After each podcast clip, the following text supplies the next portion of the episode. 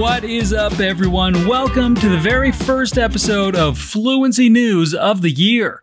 I'm Scott Lowe, your native English teacher here at Fluency Academy, and we hope you had a wonderful start of 2021 and here's to hoping that this year will be miles better than 2020. Before we get started for real, let me give you a quick rundown of what happens here. We're going to cover some of the most relevant stories of the week here, all in English, for you to train your listening and comprehension skills. At some points, I'm going to come in in Portuguese to explain any structure, expression, or word that we think needs an extra explanation. Sound good? Now, we've already had a very busy start of the year, so Let's jump right into it. You may have already seen some parts of this story, but things in the US are not sailing smoothly right now. Donald Trump is facing the imminent prospect of becoming the first US president to be impeached twice, following an extraordinary breach of the country's Capitol in Washington, D.C. by his supporters. Trump is accused of incitement of insurrection,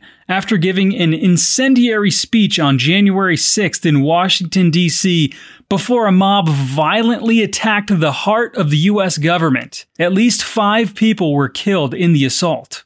House Speaker Nancy Pelosi said on Sunday the House will go ahead with impeachment proceedings against Donald Trump as she pushes Vice President Mike Pence to invoke constitutional authority to remove Trump from office following last week's deadly assault on the Capitol. On Monday, Pelosi's leadership team will seek a vote on a resolution calling on the Vice President and cabinet officials to invoke the 25th Amendment, a constitutional provision that allows the vice president and the cabinet to remove the president from office if they deem him unable to perform his duties. Pence and the cabinet would have 24 hours to act before the House would move towards impeachment. We will act with urgency because this president represents an imminent threat.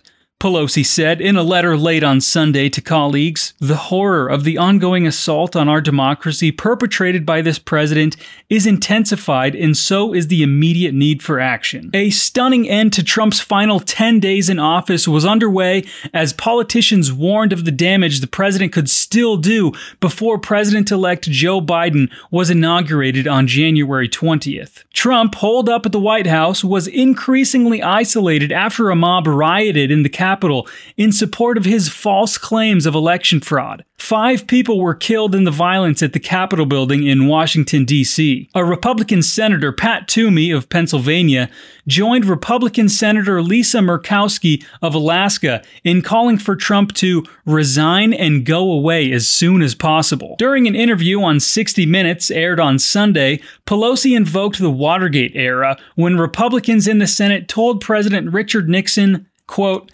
it's over. That's what has to happen now, she said. With impeachment planning intensifying, Toomey said he doubted impeachment could be done before Biden is inaugurated, even though a growing number of politicians say that step is necessary to ensure Trump can never hold elected office again. I think the president has disqualified himself from ever, certainly serving in office again, Toomey said. I don't think he is electable in any way. While many have criticized Trump, Republicans have said that impeachment would be divisive in a time of unity. Senator Marco Rubio from Florida said that instead of coming together, Democrats want to talk about ridiculous things like let's impeach a president with just days left in office. Still, some Republicans might be supportive. Nebraska Senator Ben Sasse said he would take a look at any articles that the House sent over. Illinois Representative Adam Kinzinger, a frequent Trump critic, said he would vote the right way if the matter were put in front of him. The Democratic effort to stamp Trump's presidential record for the second time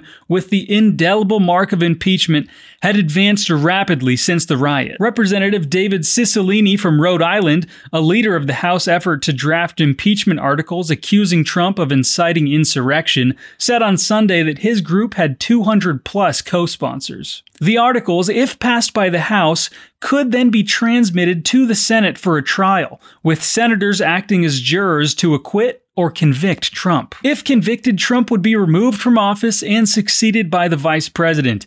It would be the first time a U.S. president had been impeached twice. Potentially complicating Pelosi's decision about impeachment was what it meant for Biden in the beginning of his presidency. While reiterating that he had long viewed Trump as unfit for office, Biden on Friday sidestepped a question about impeachment, saying what Congress did is for them to decide. A violent and largely white mob of Trump supporters overpowered police, broke through security lines and windows, and rampaged through the Capitol on Wednesday, forcing lawmakers to scatter as they were finalizing Biden's victory over Trump in the Electoral College. Some have referred to the incident as the Capitol riot. Others called it an unorganized coup attempt. An angry and violent mob went from hearing Trump speak to the steps of outside the doors of, and then inside the Capitol, where, among other things, they chanted for things like hanging Mike Pence. Following the Capitol breach, major social media platforms decided to act. Twitter first set a temporary suspension on Trump's account,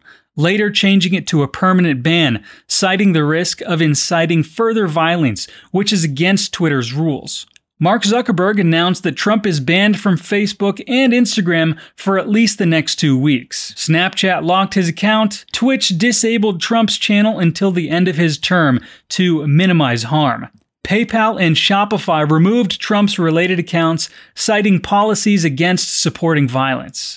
This story is still unfolding as rioters are being identified and arrested, charged with crimes, and being put on no fly lists. You can find the full transcript of Trump's speech in the description of this episode, along with all of our sources.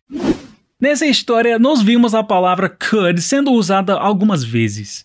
Could é um verbo modal e ele pode ser usado basicamente de três formas diferentes. Para falar de uma habilidade passada, como o passado de can, fazer pedidos de forma educada e, por fim, como vemos aqui, para falar de possibilidades futuras. Como a história ainda está em desenvolvimento e muita coisa ainda não foi definida e estabelecida, nem sempre podemos fazer afirmações concretas e precisamos fazer previsões e falar das possibilidades do que pode acontecer enquanto a história vai se desenrolando. Em grande parte, could pode ser traduzido para poderia ou conseguiria em português. Now, let's end this episode with some good news. A coalition of more than 50 countries has committed to protect almost a third of the planet by 2030 to halt the destruction of the natural world and slow extinctions of wildlife. The High Ambition Coalition, HAC, for Nature and People, which includes the UK and countries from six continents, made the pledge to protect at least 30% of the planet's land and oceans before the One Planet Summit in Paris on Monday, hosted by the French President Emmanuel Macron. Scientists have said human activities are driving the sixth mass extinction of life on Earth, and agricultural production, mining, and pollution are threatening the healthy functioning of life sustaining ecosystems crucial to human civilization. In the announcement, the HAC said protecting at least 30% of the planet for nature by the end of the decade was crucial to preventing mass extinctions of plants and animals and ensuring the natural production of clean air and water. The commitment is likely to be the headline target of the Paris Agreement for Nature that will be negotiated at the COP15 in Kunming, China later this year. The HAC said it hoped early commitments from countries such as Colombia, Costa Rica, Nigeria, Pakistan, Japan, and Canada would ensure it formed the basis of the UN agreement. Elizabeth Maruma Mrema, the executive secretary of the UN Convention of Biological Diversity, welcomed the pledge but cautioned it is one thing to commit, but quite different to deliver. But when we have committed, we must deliver. And with concerted efforts, we can collectively deliver. The announcement at the One Planet Summit, which also saw pledges to invest billions of pounds in the Great Green Wall in Africa, and the launch of a new sustainable finance charter called the Terra Carta by Prince Charles, was met with skepticism by some campaigners. Greta Thunberg tweeted, live from hashtag One Planet Summit in Paris, blah blah nature, blah blah important, blah blah ambitious, blah blah green investments. As part of the HAC announcement, the UK Environment Minister Zac Goldsmith said, we know there is no pathway to tackling climate change that does not involve a massive increase in our efforts to protect and restore nature. So, as co host of the next Climate COP, the UK is absolutely committed to leading the global fight against biodiversity loss, and we are proud to act as co chair of the High Ambition Coalition. We have an enormous opportunity at this year's Biodiversity Conference in China to forge an agreement to protect at least 30% of the world's land and ocean by 2030. I am hopeful our joint ambition will curb the global decline of the natural environment, so vital to the survival of our planet. However, despite support for the target from several countries, many indigenous activists have said that increasing protected areas for nature could result in land grabs and human rights violations. The announcement may also concern some developing countries who are keen for ambitious commitments on finance and sustainable development as part of the Kunming Agreement, not just conservation.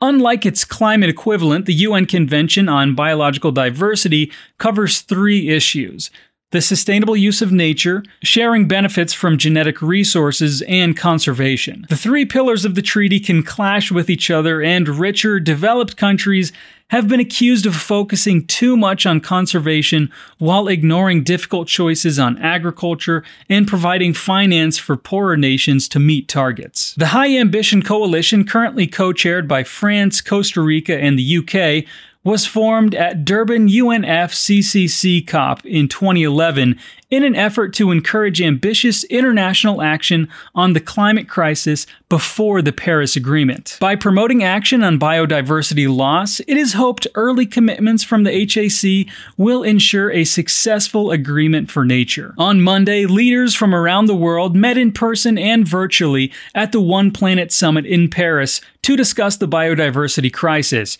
promoting agroecology and the relationship between human health and nature. Boris Johnson and Angela Merkel and Justin Trudeau addressed the event, which also included statements from UN Secretary General Antonio Guterres and the Chinese Vice Premier Han Zheng. The UK government has also committed 3 billion pounds of UK international climate finance to supporting nature and biodiversity over the next 5 years.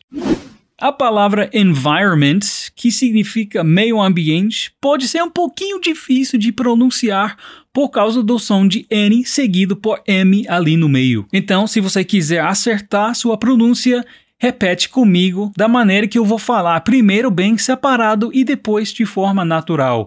Environment.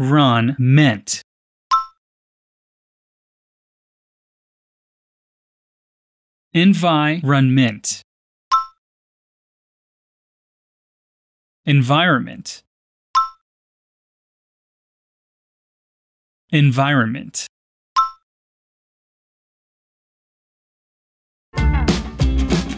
All right, that is it for today. Thank you so much for joining me in this new year. We hope you stick around. There's a new episode of Fluency News every week, and if you miss us too much, you can check out our other podcasts and lessons on fluencytv.com. Until next week, peace out.